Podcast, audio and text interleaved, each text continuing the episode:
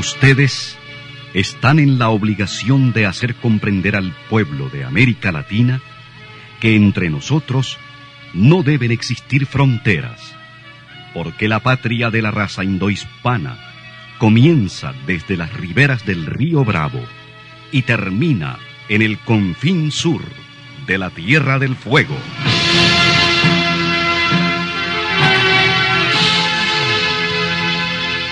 Sin fronteras. Un recorrido por los campos sin límites de la información, la música, la cultura, la economía y el deporte. Los hechos y los hombres que todos los días construyen un mundo sin fronteras.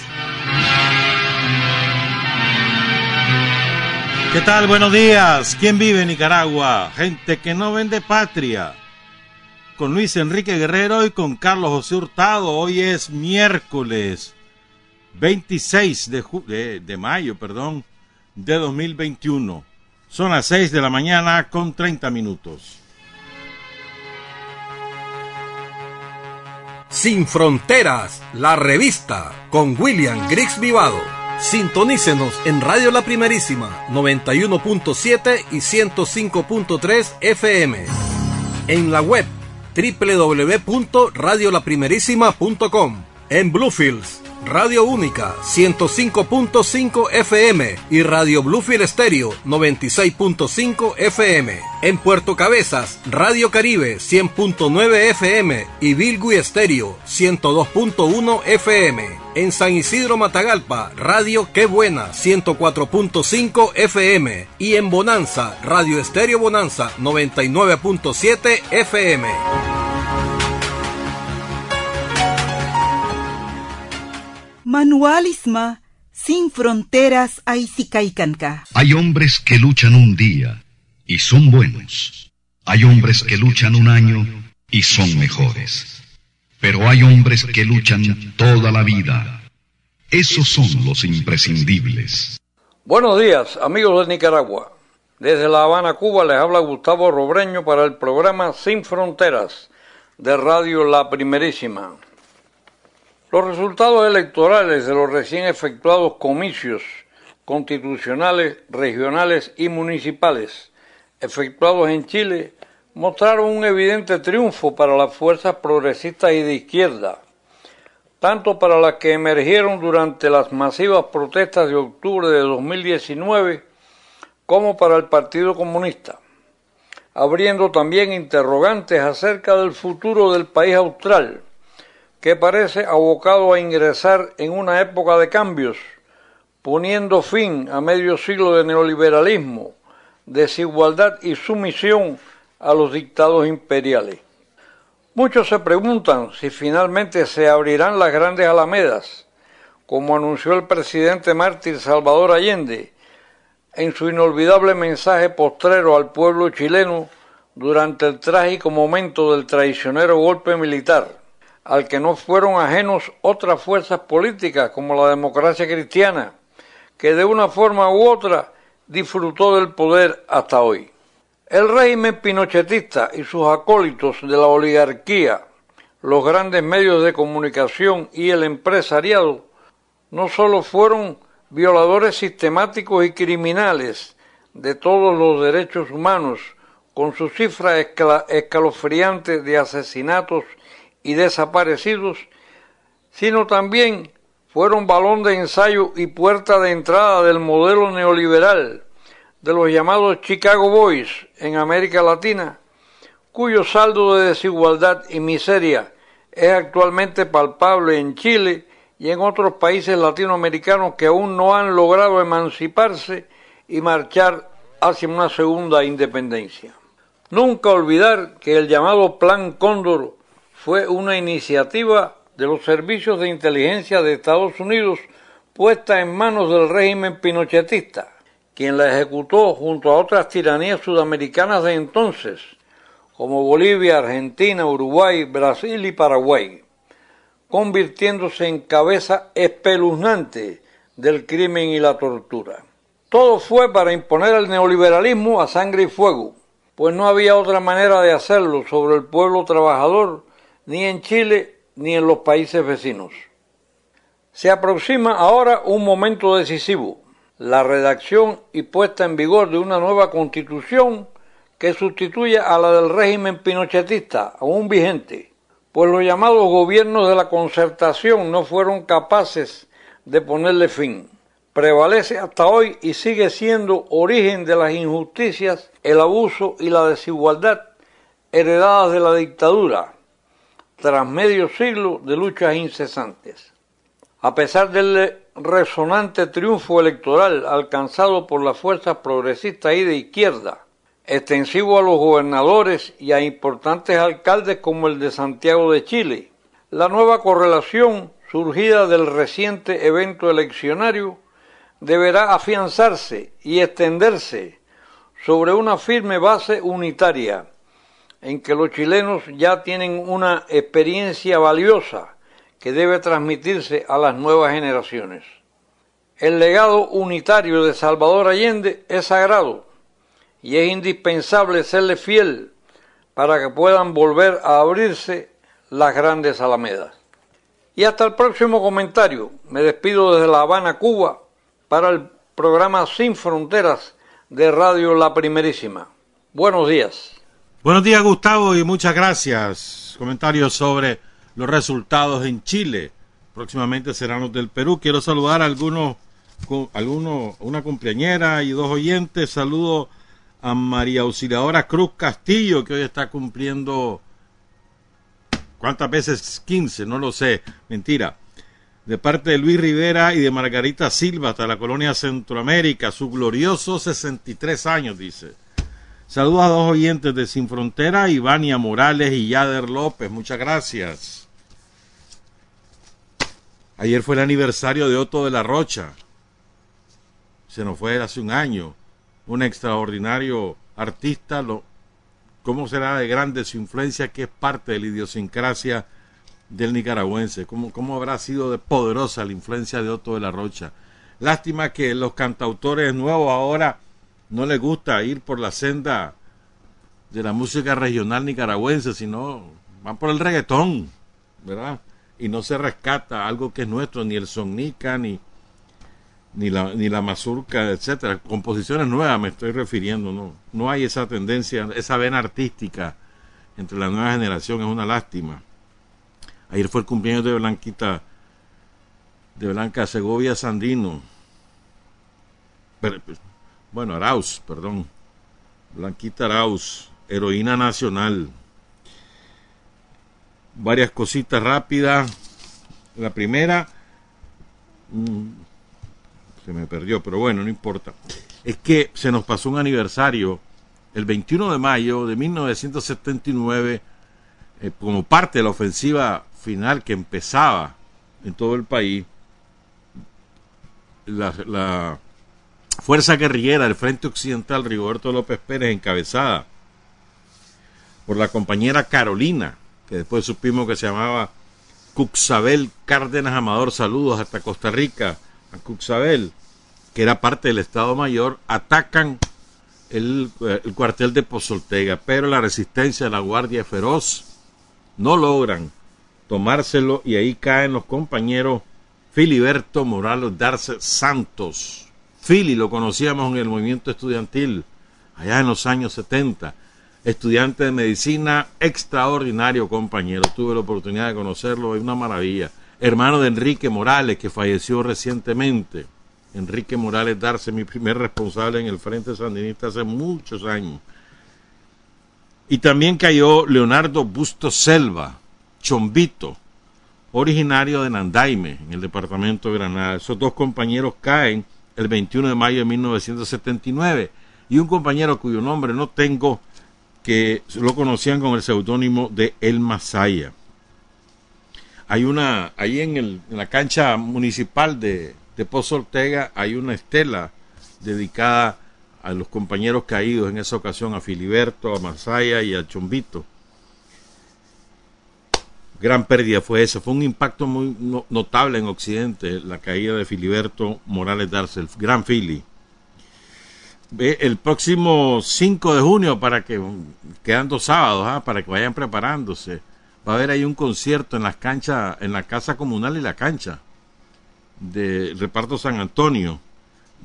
Va a llegar Pinolero Urbano, que es un grupo de la alcaldía de Managua, van a haber solistas también.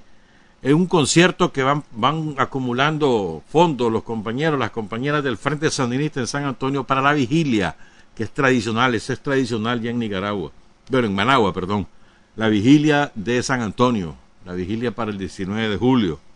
Eso se pone hasta el alma. Y este año no va a ser la excepción. Bueno, con todo y mascarilla, pues, pero ¿qué vas a ver?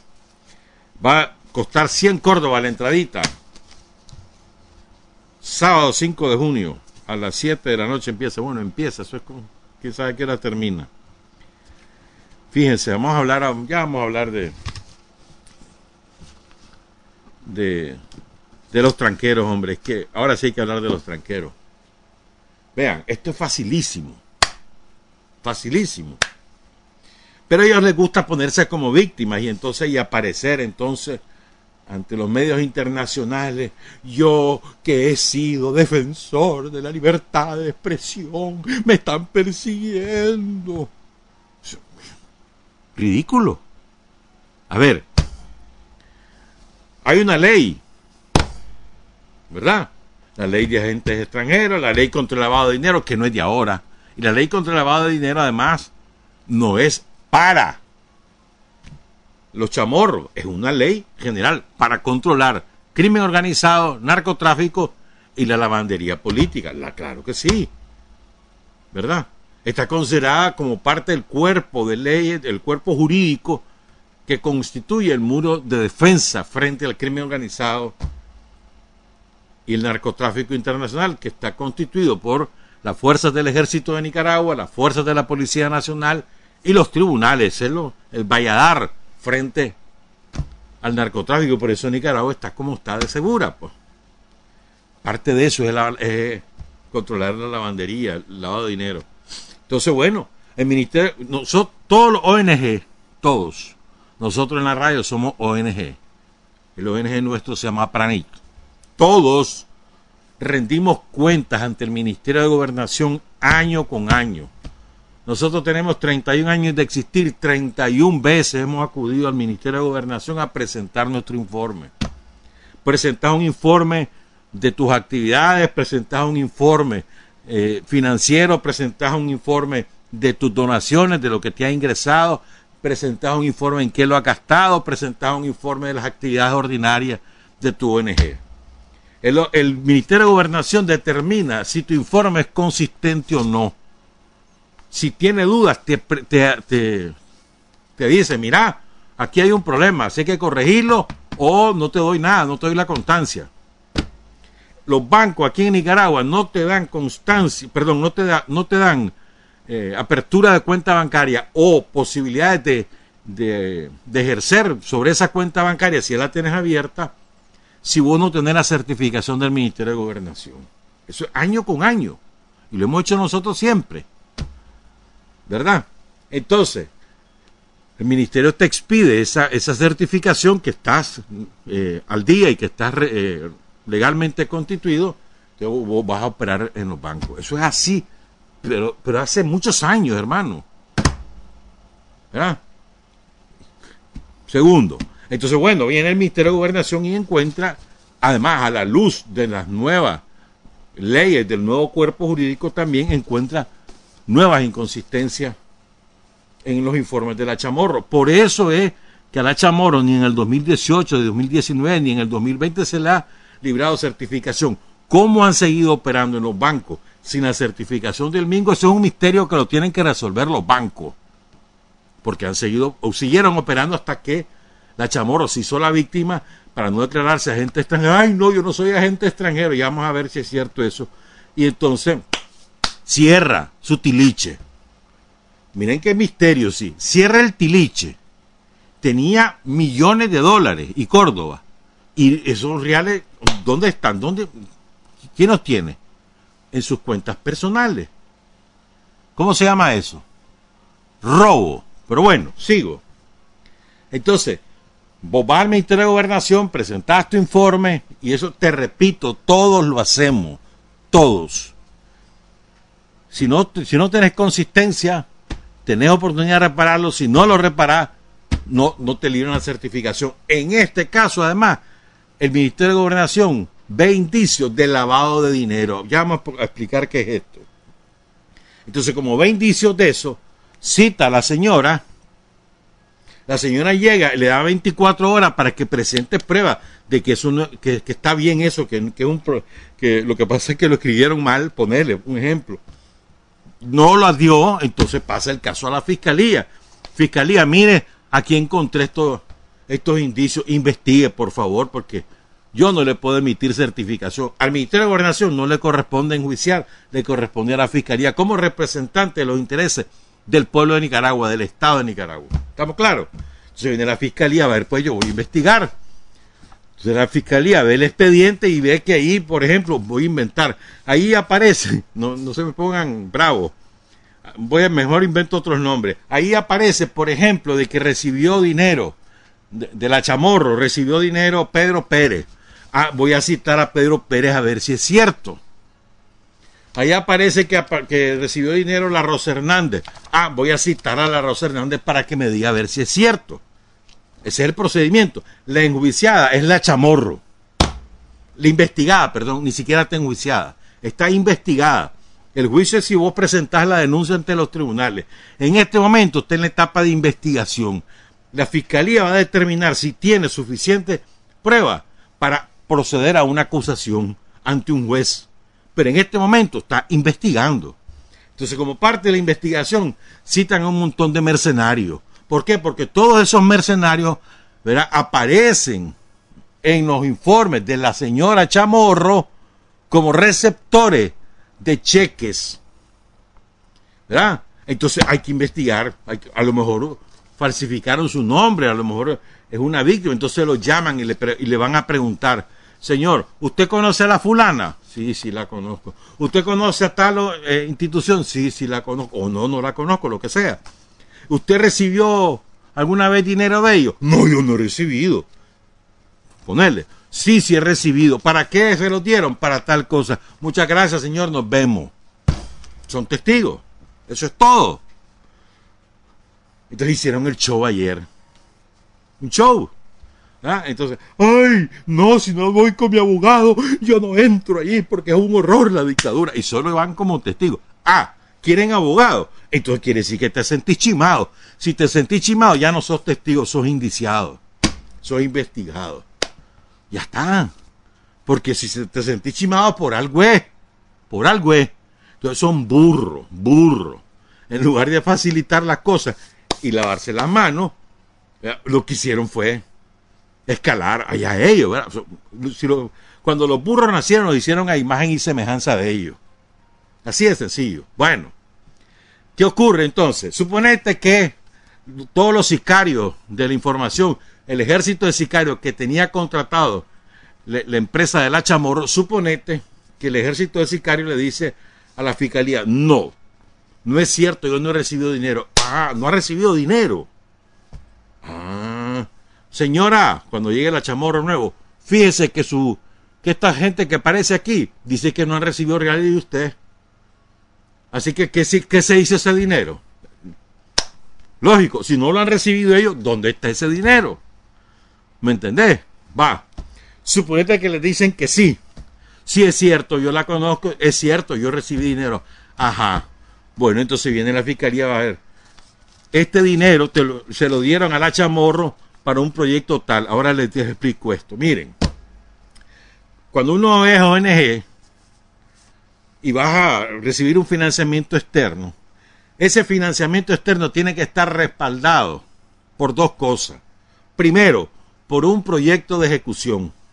Es decir, para que vos recibas, para que vos te aprueben el dinero, el donante extranjero, de donde quiera que sea, vos le presentás un proyecto. Miren, señores, yo quiero hacer esto. Estoy, estos son mis objetivos. Esto es lo que yo quiero hacer. Estas son la gente. Esta es la manera cómo lo voy a hacer, cómo lo voy a ejecutar. Este es el calendario de la ejecución, ¿verdad? Y esta es la gente que voy a beneficiar. Así es. Vos presentás, a veces son mamotretos así, ¿oíste? ¿verdad? Dependiendo del monto, de lo que buscas o de la envergadura de la obra que querés hacer. Entonces, Si te lo aprueban, eso tiene que venir con una certificación. Yo aprobé eso. ¿Me entendés? Y una vez que comenzás a ejecutar todo lo que vos gastés sobre ese fondo, tiene que soportarse sobre lo que vos presentaste. Es decir, si vos le dijiste, te lo voy a poner de esta manera, yo voy a, construir una casa, una casa de 40, 42 metros cuadrados, le voy a poner piso de cerámica, le voy a hacer baños caché, le voy a hacer un porche, le voy a hacer un garaje, ¿verdad? Y, de dos cuartos con su cocina, ya está, vos le presentás eso, voy a hacer una casa. Yo te digo, sí, hombre, aquí está, está aprobado. Presentame el informe que tenés que presentar vos. La compra de los materiales, el pago de la mano de obra, y después tenés que poner la fotito. Aquí está, mira, ya terminé, aquí está la prueba. Y aquí está la gente a la que se la di, mira, ves, está la gente con su llave. Tenés que presentar la prueba. Es lo lógico, ¿no? Es igual aquí. Entonces, ¿qué pasa? Ellos le presentaron los proyectos a la CIA con distintos instrumentos de, de los servicios. A la CIA, por decir genéricamente, los servicios de inteligencia de Estados Unidos, que son un montón de agencias. Le presentaron el proyecto, ponerle libertad de, promover la libertad de expresión en Nicaragua. Bueno, pero eso tiene un, una ejecución. Ay, ¿cómo lo vas a ejecutar? Vos tenés que presentar eso. ¿Y quiénes van a recibir ese dinero? Lo tenés que presentar. Y eso tiene que ser consistente. Entonces vos tenés que decirle un presupuesto, le tenés que decir, voy a gastar en internet tanto, voy a gastar en computadoras tanto, le voy a pagar a los periodistas tanto. ¿Cuáles son esos periodistas? Fulano, Sustano, Perenceo, ahí tiene que aparecer. Y después vos, como autoridad, tenés que constatar que los recibos se correspondan con ese proyecto. Si no, es violación de la ley. Y es lavandería. Si ahí no estaba, en ese proyecto, no estaba estipulado regalarle reales a los tranquelos, como efectivamente ocurrió, y no hay un, eh, documento que respalden que sí estaba autorizado, entonces eso es lavandería. Si además hay inconsistencia entre el monto que le dieron y el monto que gastaron, hay una diferencia, ¿dónde está la diferencia? Y no presentan certificado de dónde está ese dinero, eso es lavandería. Eso es lavandería para robárselo, además. Porque cuando no aparece el dinero, a ver, te dieron un dinero, pero era para gastarlo para esto. Gastaste tanto, pero te faltan tanto. ¿Qué se hizo ese dinero?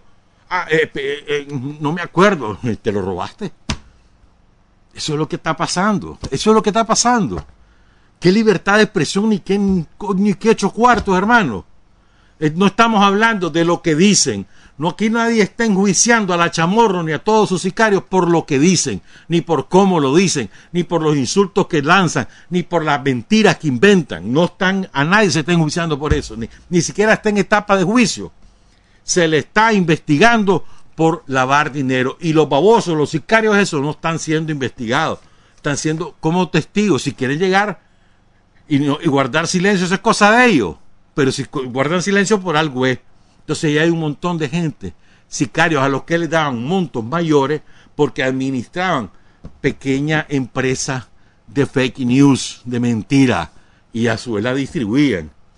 Y ahí viene lo divertido porque la Chamorro le da, por decir algo, le daba 100 mil dólares al año a, un piche, a uno de esos sicarios. Ese piche tenía que pagarle a sus periodistas y a sus camarógrafos y no sé qué. Y les decía, mira, eso no me dieron tanto. Y les daba una pichicatería y se robaba el resto. Ahora viene el pleito entre ellos y vas a ver. Porque se van a dar cuenta que como pendejos los tenían. Se llenaron la bolsa. Decime vos, ¿de dónde hay periodistas ricos en este país? ¿De dónde? Si el periodismo es de las profesiones más mal pagadas en Nicaragua. Periodismo, maestro, hermanito, por Dios. ¿Qué me van a decir vainas a mí? Y, y tener periodistas que van de vacaciones a Miami, periodistas que van de vacaciones a Europa, periodistas que compran carro cada año o cada dos años. ¿Y de dónde? ¿De dónde? De fiar. Aquí no hay periodistas que gane bien, hombre. Ni siquiera los sicarios que le trabajan a, los Holman. Ni siquiera eso. ¿Me entendés? Yo recuerdo el caso de un sicario que le trabaja a los Holman, que me acuerdo que hice, ese, periódico comenzó a decir, a, volarle riata al, Poder Judicial porque había un, norteamericano que era una víctima, pobrecito. ¿verdad? Lo tienen preso por, por haber matado a su mujer y era narco. Y de pronto ese periodista, que no puedo decir su nombre, o no debo decirlo, ¿verdad?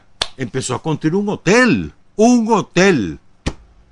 Le pagaron 40 mil lolos, hermano, por tener esa noticia en, portada. Por ejemplo, ¿me entendés? Eso es lo que está ocurriendo. Aquí no hay nada. Ah, que es por razones políticas. Eh, el fundamento sí es cierto. ¿Y sabes por qué? Porque ellos, ¿sabes de quién están recibiendo ese dinero? De Estados Unidos, una potencia extranjera que se inmiscuye en asuntos de Nicaragua. Claro que sí es político, por esa razón. Pero no es por razones políticas, es decir, no estamos inspirados en que, mira, mejor que se calle ese, no, no nos interesa que se calle, que hable lo que le dé la gana. Y faltan, oíste, faltan testigos. Algunos nombres así como muy conocidos, ya vas a ver Falta, sí, esa lista todavía no está completa. Y ahí poco a poco van a ir saliendo. Y cuando encuentren, ahí va a ver, aquí cuando se presenten esas pruebas, la cantidad de dinero que se han robado y la cantidad de dinero que han gastado para subvertir el orden en Nicaragua. No es con el propósito de difundir ideas, de la libre difusión de ideas, de la libre este, expresión. No, no. Para joder el país, para eso es que han recibido el dinero. No nos hagamos tarugos. Y eso es lo que está ocurriendo con los tranqueros. Pero bueno, son las, las 7 de la mañana, qué barbaridad, cómo pasa el tiempo. Antes de, hoy vamos a hablar de cosas,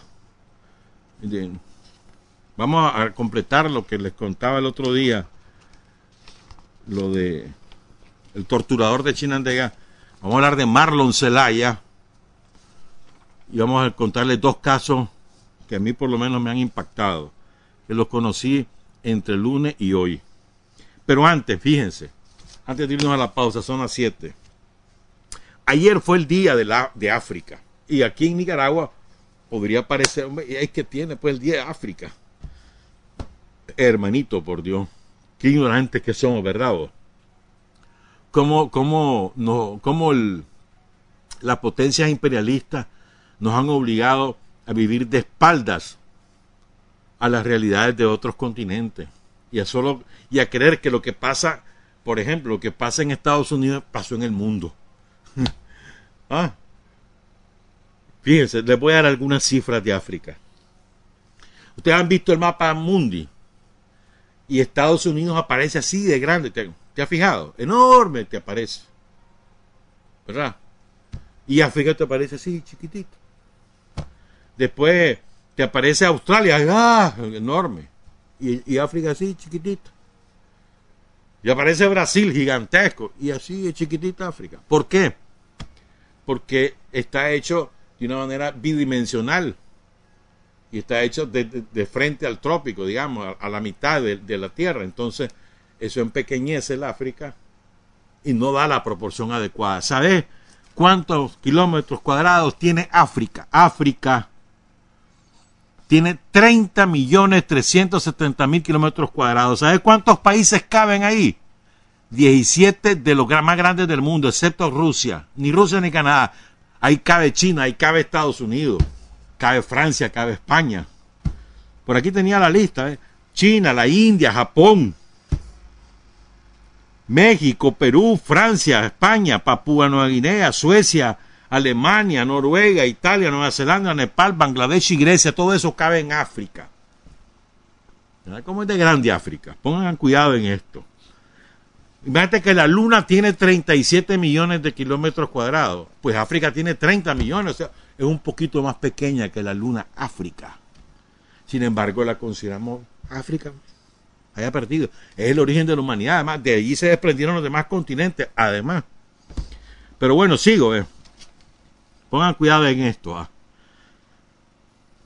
África tiene 1.300 millones de habitantes, es decir, casi tanto como China y bastante más que Estados Unidos.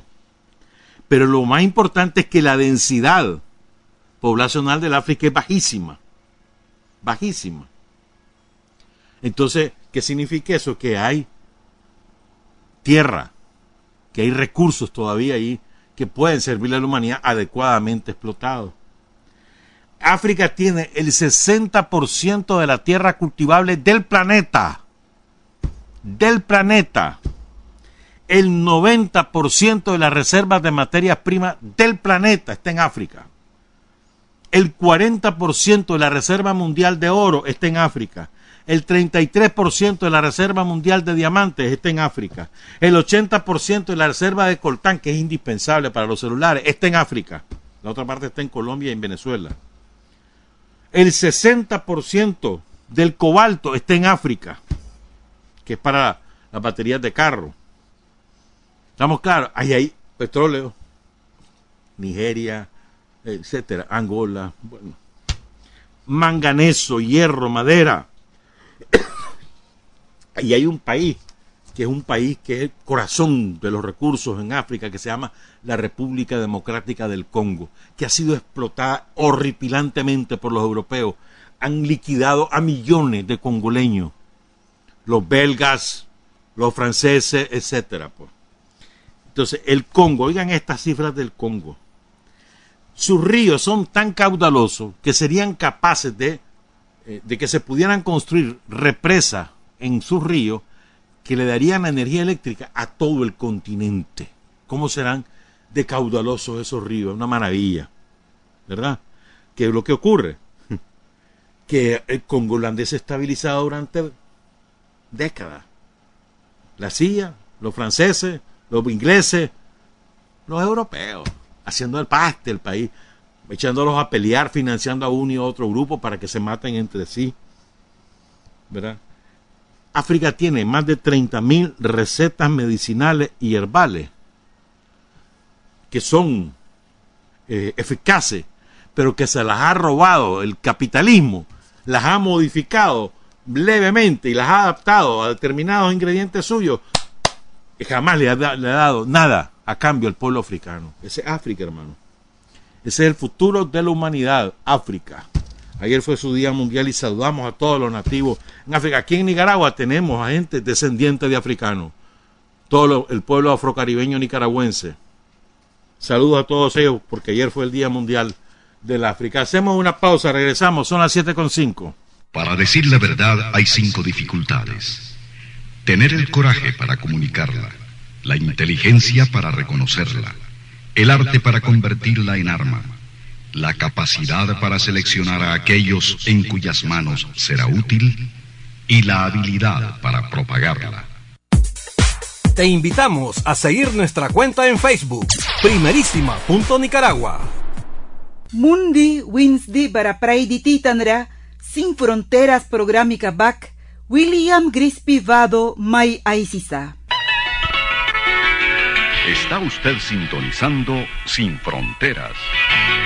Siete de la mañana con nueve minutos le resumimos la lavandería, cómo se descubre, si hay inconsistencia entre lo que les dieron los, los financistas externos, lo que les dieron, lo que gastaron y lo que hay en el banco. ¿Dónde está la diferencia?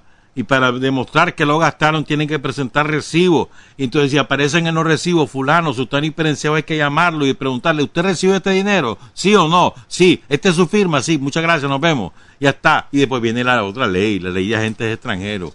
Ya, esa es otra cosa. Pero ahí se empieza por ahí, ¿me entendés? Pero bueno, 7 con 10. Bueno, fíjense bien. Este, a raíz del programa de, del, del lunes, me escribió un compañero. Voy a leer lo que, lo que dice el compañero y después voy a contar algunas cosas. Esto es una tarea para todos para todos los oyentes. Por favor, ayúdenme con esto. Porque nosotros andamos haciendo lo propio.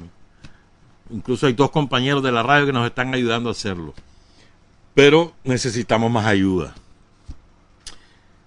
Dice el compañero, no es justo que no mencionen a las madres caídas en la curva, después de Willicón, después de visitar a sus hijos en la escuela de Mulucucú el 9 de julio de 1988.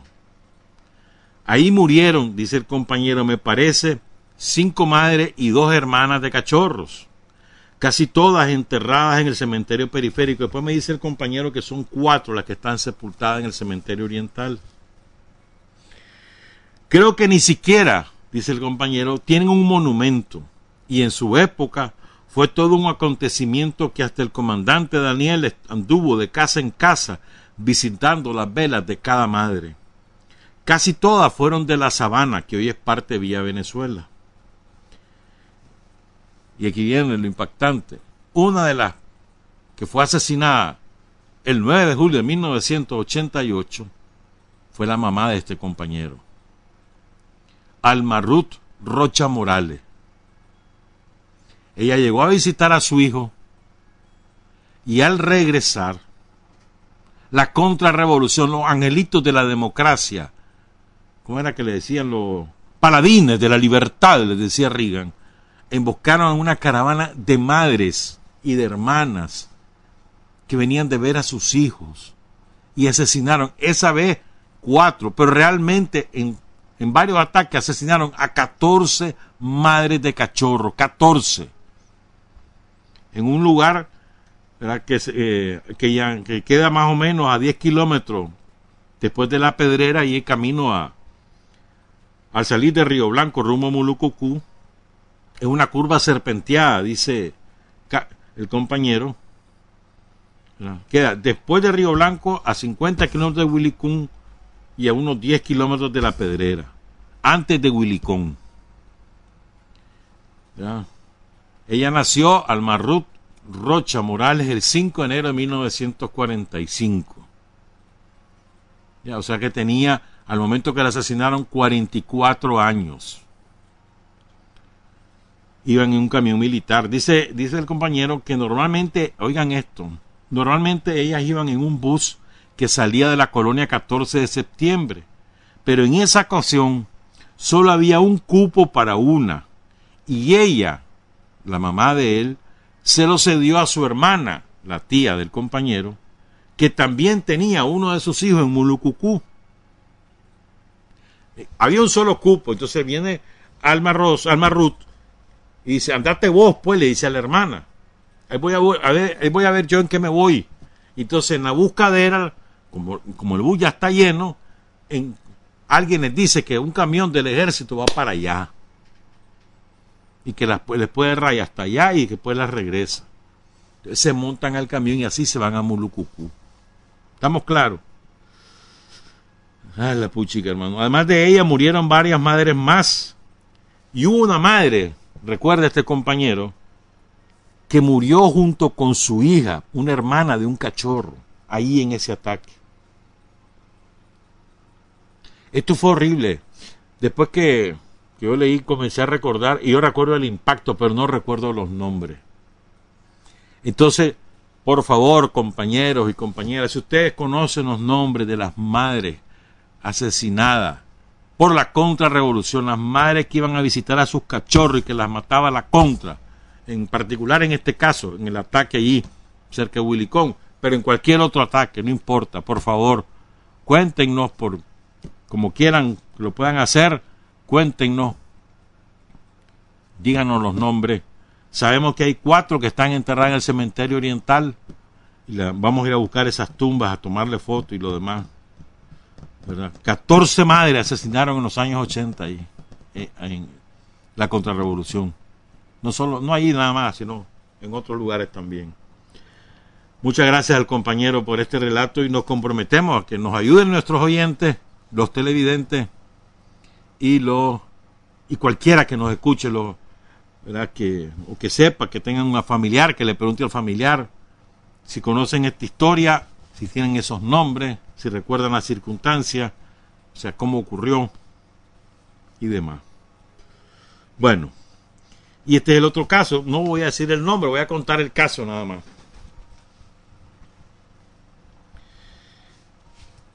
fíjense en el año 89 La contrarrevolución secuestró a un compañero. No, no, está claro si era un compañero del Ministerio de Gobernación, perdón, del Interior, o sea, de la, de la Seguridad del Estado, o si era un permanente del Ejército Popular Sandinista. Yo, yo creo, porque el, el, quien me escribe no conoce los detalles, ya les voy a contar por qué. Sospecho que era más bien de la seguridad, por el tipo de trabajo que realizaba, pero no, no tenemos confirmación. ¿Verdad? Entonces, él estaba haciendo su trabajo, estaba en una comunidad, ¿verdad? Este, ahí en la zona de la Dalia, trabajando. Él se quedaba de una familia de confianza, ¿verdad? y entonces lo, haga, lo secuestra la contrarrevolución a saber qué cosas le hizo. Y su cuerpo lo fueron a tirar al río Tuma. Nunca se supo de, su paradero, jamás se recuperó el cuerpo. Se sabe que lo secuestró la contra y se lo llevó. Y lo que decían algunos colaboradores de la contra es eso, que, que lo mataron y lo fueron a tirar al río Tuma. Él se llamaba, y aquí viene la ayuda de ustedes, sobre todo los que, de los ribenses, él se llamaba Héctor Luis Vilches Flores. Héctor Luis Vilches Flores, nacido en Riva. Tenía aproximadamente 25 años. Él se había rejuntado, como se dice, con una maestra cuyo nombre es Reina Isabel Montenegro. Y, la, eh, y Héctor Luis tenía acceso a un WAS, ¿te acordás de los WAS, verdad? Creo que todavía existen, sí, el ejército todavía tiene, yo lo he visto, WAS. Esos WAS son un dolor de cabeza para el combustible, ahora tienen dos tanques y gastan, hacen como, como un galón por, por 20 kilómetros, es un, es un, desastre, son poderosos, tienen una fuerza que no jugando. Pero bueno, entonces él andaba en un guas. Y en el guas andaba de guerén, guerén a veces pues con la, con la novia. Pues. La novia estaba embarazada. La familia de la novia, había una parte de la familia que le caía mal y que estaban en contra de la revolución, una parte. La otra parte no. Como ocurre en muchos lugares. Entonces, la, la mamá, perdón, la, la, novia, Trabajaba en Huasaca Abajo, Huasaca Arriba, Huasaca Sureste, San Antonio de Bulbul, La Ceiba hasta el Bijao. Ahí, eh, todo esto, perdón, ahí trabajaba, ahí trabajaba Héctor Luis Vilche, repito, en Huasaca Abajo, Arriba, Sureste, San Antonio Bulbul, La Ceiba y hasta el Bijao. Toda esa era la zona que él cubría. Por eso es que yo sospecho que él era de la seguridad del Estado. No se sabe exactamente cuándo lo mataron. Se sabe que en julio lo llegaron a sacar de la casa en la que él estaba. Nada más, julio de 1989. Y la mamá, perdón, la, la, novia, la novia de Héctor Luis, daba clase en las comunidades de San Antonio, en Buenos Aires, en La Tronca y en Bulbul. Entonces ahí se conocieron. Como era la zona de operaciones de Héctor Luis, entonces ahí se conoció con la reina. Y ella queda embarazada cuando desaparecen a Héctor Luis, ella está embarazada de seis meses. Entonces ella parió a su niño el 4 de octubre de 1989. ¿Estamos claros? ¿Cuál, ¿Por qué les cuento esto? Porque ese niño que nació el 4 de octubre de 1989 quiere saber de la familia de su padre. Porque su mamá emigró, se fue para Estados Unidos en el 98 y, muy poco le contó sobre su papá. Y tampoco conoció a la familia del, novio, porque dice, en aquella época, en la Dalia, en plena guerra, que va a estar viniendo hasta arriba, además estaban en etapa de noviazgo, no, no estaban ya constituida la pareja, estaban de novio, estaba embarazada la muchacha, eso sí. ¿Me entendés? Entonces él quiere saber si, tiene hermano, si los padres de, de, su papá, o sea, sus abuelos, viven, si tiene tío, quiere saber historia de su papá. Es, legítimo, ¿no? Además, es natural. Entonces, la única vez que le hablaron al, al, cipote de, de, su papá fue cuando él tenía siete años, que se lo contó una de sus tías allá por la Dalia. Y le entregó un carnet de su papá. Ese carnet después se lo destruyó la, la otra tía, la tía que era que era contra. Y entonces el chaval se quedó sin nada. ¿Saben cómo lo pueden recordar a los compañeros del Ministerio que fueron del Ministerio del Interior, la Seguridad del Estado en Matagalpa, en Nadalia? ¿Saben cómo lo pueden recordar? A él le decían cachupín. Cachupín le decían. ¿Saben qué significa cachupín? Una palabra que viene del portugués. Significa, bueno, en portugués significa niño, pero también eh, en Colombia cachupín le dicen a los tontos, a los babosos, a los dundos. y en el Perú se le, y en Perú y en, otro, y en México se les dice a los españoles que viven en América Latina. Ese es cachupín. O sea, alguien que emigró de España a Nicaragua, a Nicaragua o América Latina. Pues una palabra que viene del portugués. Lo interesante es que a él le decían cachupín, a Héctor Luis Vilche Flores. Entonces, si alguien conoce este nombre, a la familia de este compañero, por favor nos escribe o se pone en contacto con nosotros para, para ver si su hijo que ya tiene 30, y, a ver, va para 32 años ya, quiere saber de su familia. Hijo de los asesinados por la contra. Sandinista, el compañero, ¿viste? estudiante del tercer año de la carrera de Ciencias Sociales en la UNAM. Ya saben, voy a repetir por última vez el nombre. Si alguien conoce a la familia de Héctor Luis Vilche Flores, nacido en Rivas, asesinado en la Dalia, si conocen a su familia, si saben dónde quedó su cuerpo, si saben cómo fue que lo mataron, etcétera, por favor, nos escribe o nos llama por teléfono aquí a la radio para contarnos los detalles. Son las 7 y 23. Otro compañero me escribió a través del WhatsApp de la radio, me lo mandaron de aquí. Mi nombre es Guillermo Gómez. Fui miembro del batallón 3072. Cuando tenía 17 años, fuimos movilizados en diciembre de 1982 y enviados a la zona de Chontales para prepararnos militarmente. Después de ahí, mandaron a la segunda compañía a resguardar el Tortuguero en el Caribe Sur. Me acuerdo que nos dieron besetas Allí estuvimos hasta marzo.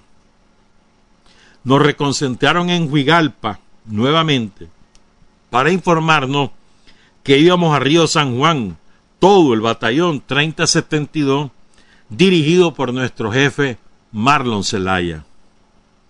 En abril enviaron la segunda compañía a El Castillo, el municipio del Castillo. Estando ahí, la primera escuadra a la que yo pertenecía, dice Guillermo Gómez, fue asignada a custodiar un barco alemán, cuyo nombre era Bremen, que estaba encallado río abajo por las Azucenas, cerca de San Bartolo. Fuimos a relevar a una escuadra de un batallón de Masaya, pero estos estaban adentro del barco, ya van a saber por qué. Ellos iban, van a relevar los chavalos de la escuadra de Masaya, pero en lugar de que estuvieran resguardando, estaban dentro del barco. ¿Verdad? A nuestra escuadra no, la dejaron en la isla El Diamante, que estaba frente al barco. El barco está encallado ahí, en el río San Juan, cerca de las Azucenas, ahí por San Bartolo. Y enfrente hay una islita que se llama El Diamante. Entonces ellos lo dejan en El Diamante. Arde la contrarrevolución que operaba desde Costa Rica, amenazó a la escuadra de los compañeros de Masaya que si no se iban los iban a matar. Por eso estaban ahí metidos en el barco. Una semana después que esta escuadra llega y los dejan en el diamante, eh, Arde los ataca. Marlon Zelaya con otras compañías del batallón 3072 llegan a rescatar esa escuadra. Y ahí es donde muere Marlon Zelaya. Ahora vamos a contar cómo fue eso. Recuerden que Arden era dirigida por Eden Pastora. Ahora, hay mucho material, pero hay un buen resumen, parece mentira, era un periódico de la Contra, hizo un buen resumen de Marlon Zelaya y lo hizo hace poco, pues, en 2018. Es un reportaje que lo firma Eduardo Cruz ahí en la revista Magazine del diario de la Contra, la prensa. Y entonces, este,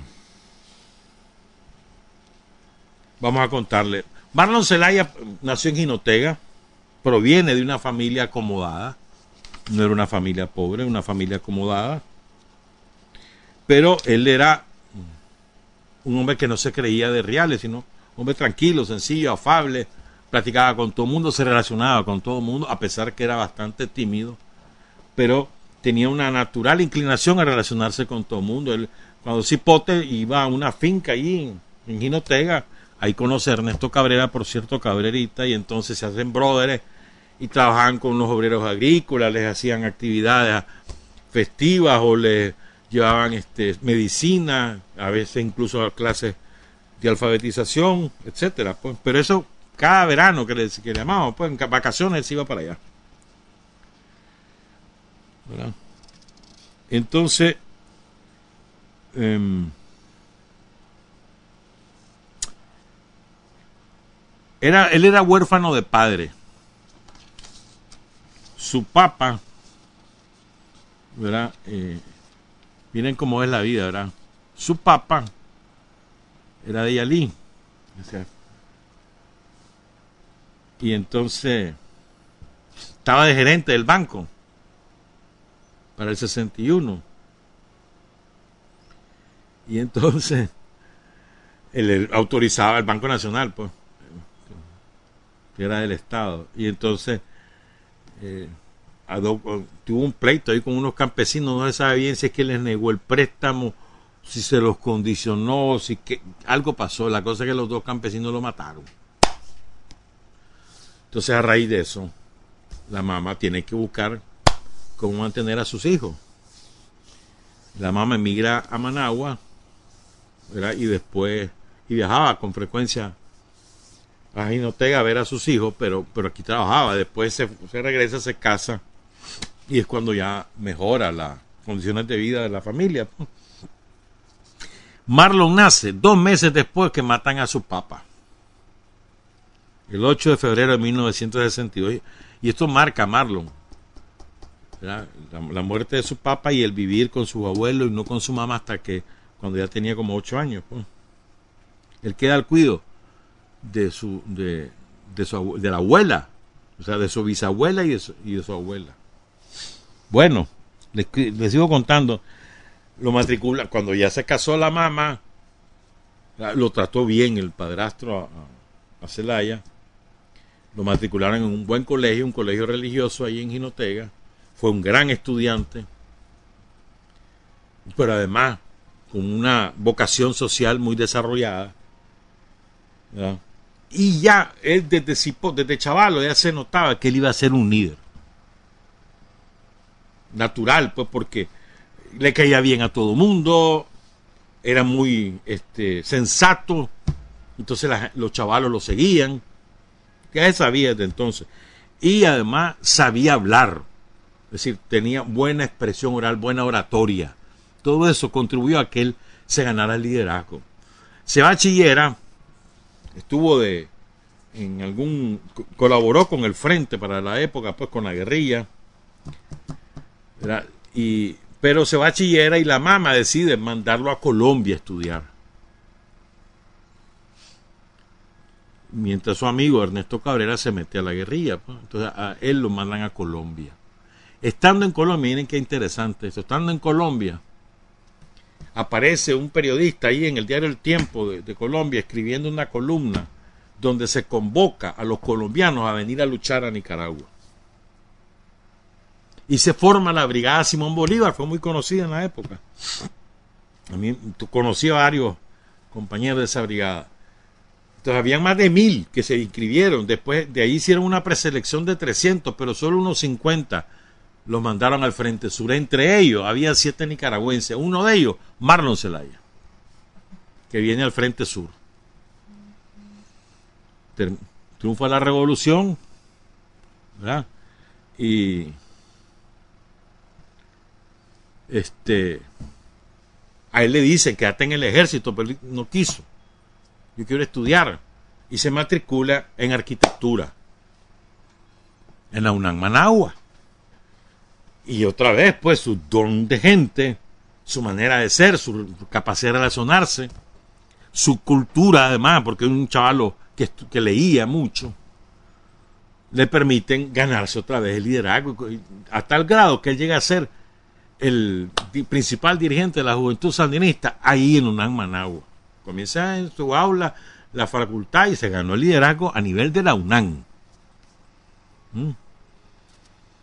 Pero además estuvo, estuvo en la milicia, etcétera, pues. Y que por cierto, la unidad miliciana de él se llamaba Ulises Rodríguez Maradiaga, caído en el 79, en enero, si mal no recuerdo, del 79, a quien también conocimos. Entonces, bueno, el caso es este, pues. Ah, bueno, se fue a la cruzada. Anduvo alfabetizando. Al regreso, se metió a la milicia. Se fue a Cuba, en un intercambio que había con la Juventud Comunista de Cuba. Ahí recibió un par de cursos políticos. Él se venía preparando. O sea, estudiaba, pero se preparaba políticamente. ¿Verdad? Después pasa el curso miliciano, se gradúa de miliciano, y eso que él ya tenía experiencia guerrillera. Pero entonces, a la ya comienzan las bandas contras en todo el país, sobre todo en la zona central del país. Eran los despojos de la guardia que andaban asaltando y matando gente, y ya empezaba a organizarse políticamente, porque ya Reagan había soltado reales, y habían traído a los asesores argentinos a Honduras a organizar la contrarrevolución, y ya les estaban dando uniforme, entrenamiento, avituallamiento, toda la onda, pues. Entonces había preocupación. Entonces, la Dirección Nacional del Frente le da la tarea a la juventud sandinista que saque dos batallones. Y entonces a Marlon Zelaya le dan esa labor. Usted reclute. Quién sabe cómo hizo Marlon, hermano, pero de la prepa, de los colegios de secundaria, pero él formó los batallones. Ya. Y entonces, eh, bueno, se forman los dos batallones. Él queda como jefe de plana y Carlos Bustamante queda como jefe. Los concentraron a una, a la parte de él la concentraron aquí en Miel de Cervantes, que queda aquí por el Sumen, detrás del Sumen. ¿Verdad? Y después vamos a hablar de eso un poquito más. El caso es que entonces, y lo moviliza, él se va. Bustamante se va con 200 de los compañeros para el norte y a él lo mandan para el sur. A Marlon y a, su tropa. Y ahora vamos a contar qué fue lo que ocurrió, cómo fue que lo mataron. A Marlon Zelaya. Fíjate bien, mira cómo era de relevante el liderazgo de Marlon, que hay un compañero, yo lo leí eso, hay un compañero que considera que Marlon Zelaya, mira qué clase de impacto el que tenía, era el Carlos Fonseca de la UNAM en esos años. ¿Cómo era de, de influyente el liderazgo de Marlon Zelaya? Y vos lo veías, vos ves esa foto y decías, no pinta nada. Ya, lo, normal y común, dice uno. El liderazgo era tan fuerte que lo comparaban con Carlos Fonseca para eso. Digo, guardando la distancia, obviamente. Voy a leer entonces el relato que publicó Eduardo Cruz en Magazine en el 2018. ¿Verdad? salen, ya, bueno, ya están, dice, el grupo no había tenido bajas hasta el 25 de mayo. Cerca del 10 de mayo, un barco llamado Bremen, que lo donó Alemania Democrática, se había quedado encallado en el río San Juan. Diez combatientes sanistas, una escuadra, lo estaban custodiando. En una emboscada de la contra resistieron hasta quedarse sin municiones huyendo luego hasta encontrarse días después con las tropas de Marlon Zelaya. El 25 de mayo, cerca de las 8 de la mañana, según cuentan los compañeros de Marlon Zelaya, una parte del batallón 3072 iba custodiando a los periodistas alemanes que iban a hacer un reportaje sobre el barco Bremen a bordo de unas lanchas por el río San Juan, mientras que otra parte, liderada por Zelaya, iba por tierra a la orilla del río, también custodiando van custodiando a los periodistas que van rumbo al, barco. Como se quedó encallado, van a, ver el barco. Son periodistas alemanes y el barco lo donó a Alemania Democrática. ¿Estamos claros? Al llegar a un cerro en un lugar que le llaman Las Tiricias, había un nido de, ametralladoras de las tropas contrarrevolucionarias de Den Pastora. El primero en caer, cuenta uno de los sobrevivientes, fue un muchacho del Instituto Miguel de Cervantes de nombre Adolfo Noguera. Le dispararon, cayó al río y el cuerpo nunca fue encontrado. Después le pegan, hieren a un estudiante del Ramírez Goyena, Marvin González, conocido como el chino. Después hieren a un joven del Rosario Carazo, segundo Lezama. Herido sale despavorido y nunca se supo qué fue de él. Se presume que fue secuestrado y asesinado por los contras de Arde. Y el último que recibe un disparo es Marlon Zelaya. Los sobrevivientes cuentan que mientras avanzaban en la ribera del río San Juan, se topan con una, con una colina donde está el nido de ametralladoras de la contra. Y Marlon recibe un balazo en el costado izquierdo. Él grita y se me pegaron. La bala le dejó un orificio de entrada, pero no de salida. Y Celaya se va ahogando en su propia sangre, porque eso ocurre cuando no tiene orificio de salida, la sangre no tiene por dónde salir. Y él se va ahogando en su propia sangre. Un compañero que estuvo cerca de Marlon, cuando le emboscaba, que se llama Manuel Escobar, no sé si es compañero, pero bueno, Manuel Escobar, dice que, me dice Marlon, están emboscando a la gente nuestra, apurémonos, armemos un grupo, una escuadra y nos metemos. O sea, Marlon le avisa, están emboscando a la escuadra, vamos a buscar, ayudarle que es lo que nos decía al principio el compañero Guillermo Gómez. ¿Verdad? Vamos a presionar para que le quiten el, fuego a la panga, para que no ataquen la panga donde van los periodistas. Pero cuando Marlon mira un lugar que en la posición de él se mira bien para seguir combatiendo, se, se mete más adentro. Me cruza por detrás y me dice, monstruo, venite para acá que por aquí es. Recuerden, Marlon es el jefe. Pero como yo tengo otra posición, dice este muchacho, bueno, este compañero Manuel Escobar, ya es el mayor, Dice, como yo tengo otra posición y yo estoy viendo dónde están los majes, resulta que Marlon se me cruza y baja una especie de caño que había ahí antes que él suba. Y le digo, Marlon, no te vayas por ahí, que te van a ver, ahí están. Pero Marlon solo estaba poniendo el ojo en la, en la ametralladora. Entonces él creía que tenía controlada la contra porque tenía controlada la ametralladora y no se da cuenta que ahí hay un grupo de contras que no tienen ametralladora pero que están ahí esperando. Y ahí ese fue el error de Marlon. Cuando él va subiendo del lado izquierdo, había un contra ahí que es el que le dispara y le pega en el costado. Dice, dice Escobar que Marlon brincó de la fuerza del balazo y además este del dolor. Me a brincar del dolor, está pegado. Dice, comienza, dice, como a calmarse. Yo creí, ya lo mataron.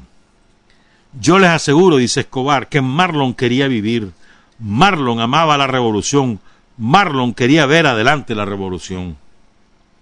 Otro testigo que se llama Francisco Riva, en este reportaje de la, de la revista Magazine de Eduardo Cruz, dice lo siguiente. A las 5 de la mañana del 24 de mayo de 1983 salieron todos del castillo dispersándose por toda la ribera. En ese momento estaba lloviendo. Tres horas después nos dicen, pegaron a Marlon, que es el jefe, recuerden, y el líder, no solo el jefe, es el líder. Recuerdo que estaba con Marvin González y a él le pega un, el bala, a ver, le pega en la espalda un balazo. Nos dijeron, necesitamos unos hombres que nos ayuden a sacar a Marlon porque está herido. Sus compañeros dicen que le improvisaron una camilla, aquí un relato que es pesado. Le improvisaron una camilla, una hamaca, y caminaron con el cuerpo, el herido, durante tres horas hacia el castillo. Fíjate vos, bajo la lluvia, aquellos fangales de la época, con la contra amenazándote, el hombre herido no podés ir rápido, tenés que ir lento. Además que pesa, hay que cuidar al hombre. Van rumbo al castillo. Y él va agonizando. Y dice este compañero Francisco Rivas, agonizante iba dándole palabras de aliento a la tropa. Mientras los cargaban, él los iba animando. No se desunan, sigan adelante, busquen el río. Su agonía duró entre dos y tres horas. Mueren en el camino, llegan al castillo, después lo trasladan a San Carlos, todo eso en aquella época era horas y horas, hermano y luego lo traen a Managua, que era un viaje de, de 12, 15 horas. Qué fangales que era esa carretera. Si fue Daniel el que hizo la carretera a San Carlos. Imagínate vos en aquellos tiempos. Marlon tenía 21 años cuando lo mataron. 21 años y 3 meses. Y, y pese que había un, que mucha gente de los chavalos de la UNAM, pues sabían de él por referencia, no es que lo conocían ni eran brothers, pero cuando se supo la noticia, que la noticia se sabe hasta que Marlon, tienen el cuerpo de Marlon aquí. Y ahí es donde yo me acuerdo. Hasta que tienen el, cuerpo de Marlon en Managua que se da la noticia que mataron a Marlon. Y el, cuerpo de Marlon viene el 25. Hubo una... Ahí, en ahí tenemos la foto de eso de, de, la vela ahí en Unán. ¿verdad? Este, ahí lo velaron, después lo, se lo llevaron a Ginotega, un grupo de compañeros que lo acompañó, que en aquella época encontrar transporte para ir a Ginotega y además era, todo el mundo tenía miedo, pero lo, llevaron a, a, Ginotega, hay un video de, cuando estaban llegando a Ginotega al cementerio, el cuerpo de Marlon, y pero fue un gran impacto, fue enorme impacto en la UNAM, Managua, aquí en el, en Rubén Darío. Siempre fue muy humilde, dice un compañero, una, de una madurez y un compromiso increíble. Le preguntan a, a, un amigo su peor defecto. Te voy a decir uno, dice. A veces repetía un poco las cosas. No era cansino, sino que como que enfatizaba en las cosas. Otro defecto, oigan este otro defecto que tenía Marlon Zelaya Qué defecto más horrible este. Horrible este defecto. Siempre iba adelante. Y en lo militar, no debería ser, dice en teoría. Pero él iba adelante. Él daba el ejemplo, él iba adelante, adelante, adelante. O sea, no era Ucho, vayan, no. Él iba adelante. Por eso es que lo matan. Porque va adelante. Él no es que le da la orden, vayan, él iba adelante. Vámonos, vení. Y ya oyeron el relato, ¿verdad? Marlon, o sea, ayer Montier se inauguró el campeonato deportivo, siempre hay actos por Marlon Celaya, el recinto de la UNAM en Ginotega lleva el nombre de Marlon Celaya, hay una estela ahí donde cayó, ahí cerca del castillo, ¿verdad? Había un museo de él ahí en UNAM, donde estaban sus cosas, pero eh, fue muy importante Marlon Celaya, por eso es tantas cosas que se hacen en su homenaje, no porque marcó toda esa generación universitaria. Pero fíjense bien, ahí, eh, no solamente él cayó, ¿verdad? Cayeron otros compañeros de ese batallón. Y hay una asociación que se formó del batallón 3072, ¿verdad? Este, ahí, pues, ¿sabe quién era de ese batallón? William España. Entonces, este, que es dirigente del frente en el distrito 7, aquí en Managua. Entonces hay una asociación de, que se formó donde están miembros del batallón como Edgar Orlando Altamirano, está Alejandro Ortega, Miguel Ángel Orozco, Carlos Silva, Roberto Aguilera, Silverio Sosa, Freddy Ruiz, William España, Néstor Granado, Guillermo Alfredo Guevara, Leonardo, perdón, Guerrero, y Virgilio Verdugo son parte de la directiva de esa organización. Miren qué bonito que es esto. Cada 22 de diciembre, desde hace como 15 años, más o menos, 2005, cada 22 de diciembre, los compañeros de este batallón se reúnen allí, o en el Miguel de Cervantes, o en la cancha que queda ahí detrás del Miguel de Cervantes, que es parte de, de la colonia héroes y mártires del Bocay. Ahí se reúnen para recordar la fecha en que salieron de Managua rumbo a la guerra. Todos voluntarios. Esos no eran reclutados por el ejército ni era por la ley. Todos eran voluntarios. Voluntariamente se fueron a defender la patria y la revolución. Recuerden, esto es importante, a veces se nos olvida. Voy a leer los nombres de los caídos. Siete caídos en la primera movilización, que fue de diciembre del 82 a junio del 83. Después que cae Marlon, desmovilizan al batallón. Los compañeros caídos en esta primera movilización son Carlos Espinosa Acevedo, Donald Antonio Argüello Blanco, Julio Campos Castillo, Marlon Apolinar, Celaya Cruz, Marvin de la Cruz González Girón, el chino Girón, que era del Ramírez Goyena, Mauricio José González, el Paquidermo, segundo Lezama Membreño, del Rosario Carazo. Los siete caídos en la segunda movilización que empezó en octubre del 83 a junio del 84. Recuerden, voluntarios. César Augusto Lacayo Mantilla, le decían el Urco. Ervin Jesús, perdón, Ervin José Urrosa Espinosa, le decían la Mona. Iván Reinerio Granados López, le decían el Evi. Jorge Luis Díaz García, le decían el ANS por la Asociación de Niños Sandinistas, de ahí provenía. José Rodolfo Vega Martínez, el Molacho. Kepler Mejía y Rogelio Samson. Esos son los 14 héroes del batallón 3072 que operó en la zona de Chontales y Río San Juan. Y desde entonces, desde el 1990 para acá, han fallecido 12 compañeros hasta el año pasado.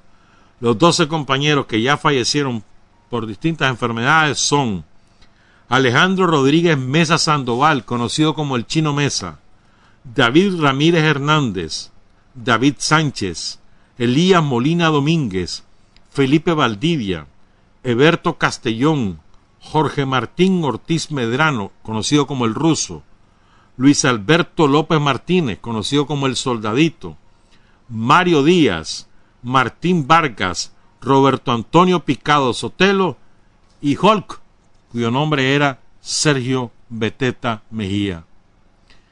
Saludamos a todos los compañeros del 3072, a los padres de los héroes, a las madres de los héroes, a los familiares de esos héroes que se reúnen con, con mucho orgullo a recordar a sus caídos y recordar aquellas experiencias cada 22 de diciembre. Es bonito eso, muy bonito. Son las 6 y 49, ya no hay tiempo más que solo de contarle una partecita y después seguimos el viernes. ¿Qué le vamos a hacer? El lunes no hay programa, después no me estén reclamando. Lunes 31 de mayo, estamos libres, hermano, fue asueto, decretado por el gobierno. Libres. 31 de mayo no hay programa, lunes. El viernes sí vamos a tener programa, por supuesto. Pero quiero contarles esto. Recuerden, a ver, ahí tenemos un recorte de prensa, este, de Chahuitillo. Y tenemos, son dos recortes lo que hay ahí, pero bueno. Y hay otro que es de la, de la Hacienda de la Escamita. Estos son, eh, después van a entender por qué les voy a contar esto, porque el viernes vamos a explayarnos. Miren esto. Esto es del 10 de mayo de 1964. Este es de Chahuitillo. Un recorte del diario La Prensa de su portada. Su portada no es una noticia en el interior de la portada. Miren cómo tratan a Chahuitín ahí. Chahuitín vive aquí, en la 14 de septiembre, creo, en la Nicaragua, no me acuerdo cuál es la que dice. Bueno, idea, ahí vivía. Hacía tres años se había fundado esa colonia. Entonces, él, Chahuitillo era un líder natural. Natural, Chahuitillo todo el mundo lo quería y lo seguía.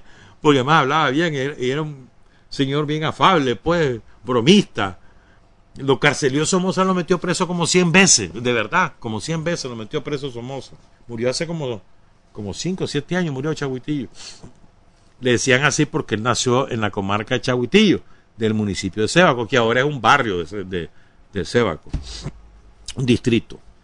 Bueno, el caso es que Chahuitillo entonces logra que lo elijan en la directiva de los vecinos. Entonces la prensa lo acusa de comunista. Lo eligieron los vecinos a su directiva. Entonces, con sus ideas comunistas aquí, La por ser directiva, directivo de una colonia, de vecino. Mira cómo era el odio de la prensa. Odio de clase. Miren qué interesante. Y este otro recorte, van a entender esto el viernes. Este es otro reporte interesantísimo. ¿Ah? Es una información que la firma Agustín Fuente, gran periodista, por cierto, fue corresponsal de Reuters muchísimos años, el papá de otro periodista, Noel Fuente. Agustín Fuente trabaja en la prensa, entonces lo mandan arriba, enviado especial. Ir arriba en aquella época también era dramático, porque eran horas. ¿Verdad? Entonces iba para arriba. Se va arriba, ¿por qué? Porque los campesinos del lado del sur de arriba, por el lado de San Juan del Sur, se habían tomado la finca de una Holman. Y no estoy hablando de una finquita, era haciendón, ¿oíste? La Holman era Carolina Thompson, viuda de Holman. Entonces, la Holman le había pedido a la guardia que pusiera orden. No era somocista, era de la rancia oligarquía nicaragüense. Entonces la guardia llegó, sacó a los campesinos, ya sabes cómo. ¿Ah? Y entonces ahí sale la información. La hacienda se, llamaba, o se llama, no sé si existe todavía, Escansequita. Holman. ¿Quiénes son los dueños de la prensa? Los Holman.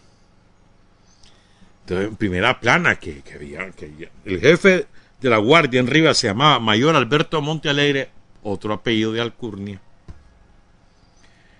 declaró que la Guardia Nacional está dispuesta a tomar las medidas pertinentes en caso que los terrenos sean nuevamente invadidos.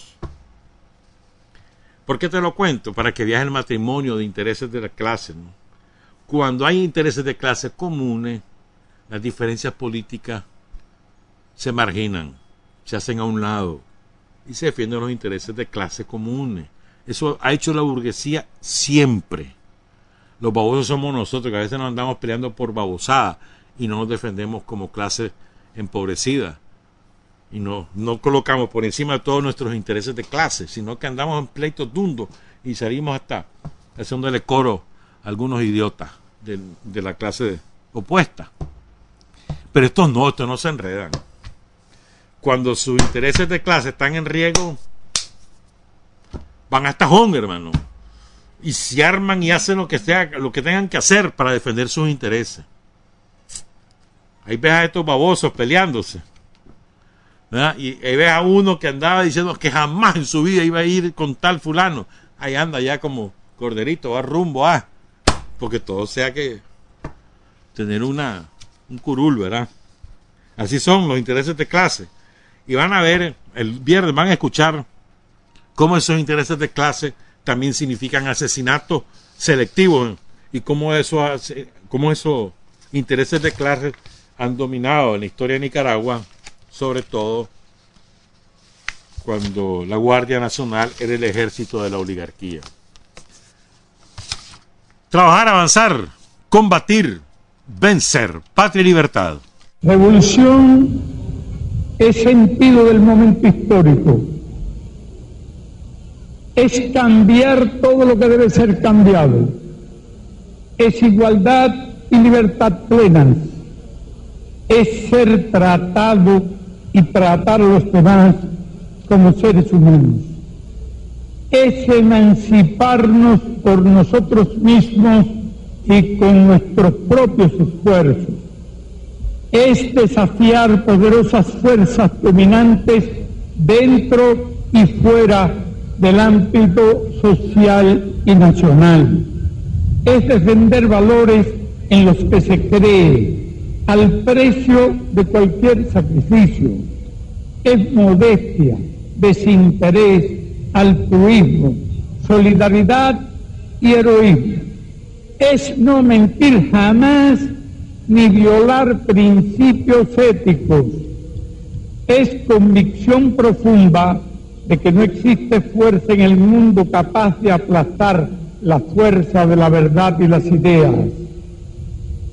Revolución es unidad, es independencia, es luchar por nuestro sueño de justicia para Cuba y para el mundo, es la base de nuestro patriotismo, nuestro socialismo y nuestro internacionalismo.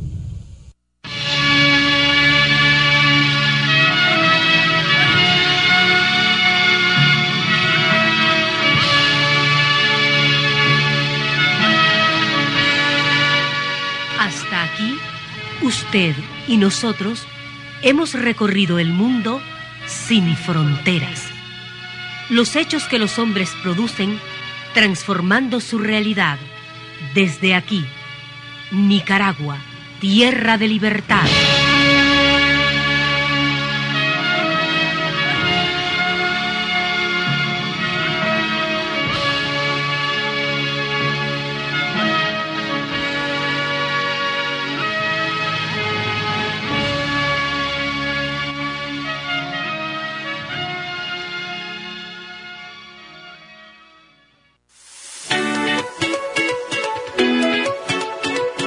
Festejemos a mamá recorriendo la tierra de lagos y volcanes. Disfruta este fin de semana largo en compañía de la reina del hogar, tu familia o amigos, en celebración del Día de las Madres Nicaragüenses. Unas vacaciones inolvidables, cargadas del verde de nuestras montañas, la adrenalina de un volcán, las pintorescas calles coloniales, las